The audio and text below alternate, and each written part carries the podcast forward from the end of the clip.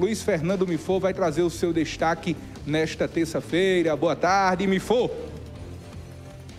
Olá, Zé Neto, olá todo mundo, tudo bem com vocês? Uma boa tarde e obrigado pela audiência. Olha que notícia legal. O governo federal lança hoje, nessa terça-feira, o aplicativo Celular Seguro, que permitirá o bloqueio imediato de linhas telefônicas e do próprio aparelho de telefone móvel em caso de roubo e furto. Para utilizar o aplicativo, a pessoa deve cadastrar os dados em uma página na internet que vai ser divulgada pelo governo federal.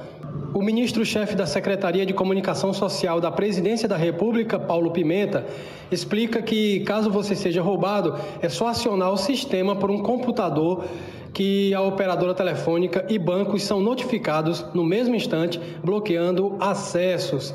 Uma medida importante para diminuir a dor de cabeça e as perdas financeiras de quem passa por furto ou roubo. Amanhã já estará disponível nas lojas de aplicativos, foi o que disse o ministro.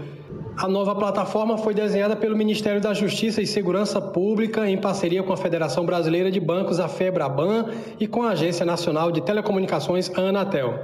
De acordo com o secretário executivo da pasta, Ricardo Capelli, os celulares roubados serão transformados num pedaço de metal inútil, entre aspas, após o aparelho ser bloqueado se ele for furtado, se ele for roubado. Com apenas um clique, a vítima enviará um aviso simultaneamente para a Anatel, para os bancos, para as operadoras de telefonia e para os demais aplicativos, explicou o secretário. Mas olha, gente, apesar desse novo mecanismo importante aí para bloquear celular que for roubado, furtado, é importante lembrar que caso seu aparelho seja roubado, furtado ou extraviado, recomenda-se que o consumidor também registre um boletim de ocorrência na delegacia de polícia da sua cidade. Lembrando que o bloqueio da linha telefônica impede que ela seja usada em outro aparelho celular e que gere custos indevidos na sua fatura. Já o bloqueio do aparelho impossibilita, evita que o dispositivo acesse as redes móveis brasileiras. E não é exagero dizer que o Brasil enfrenta uma epidemia de roubos e furtos de celulares. Para se ter uma ideia, o país registrou 508,3 mil roubos e 490,8 mil furtos de celulares em 2022, totalizando quase um milhão de ocorrências. Isso significa um aumento de 16,6% na comparação com 2021. As informações constam no sétimo Anuário Brasileiro de Segurança Pública, desenvolvido pelo Fórum Brasileiro de Segurança Pública.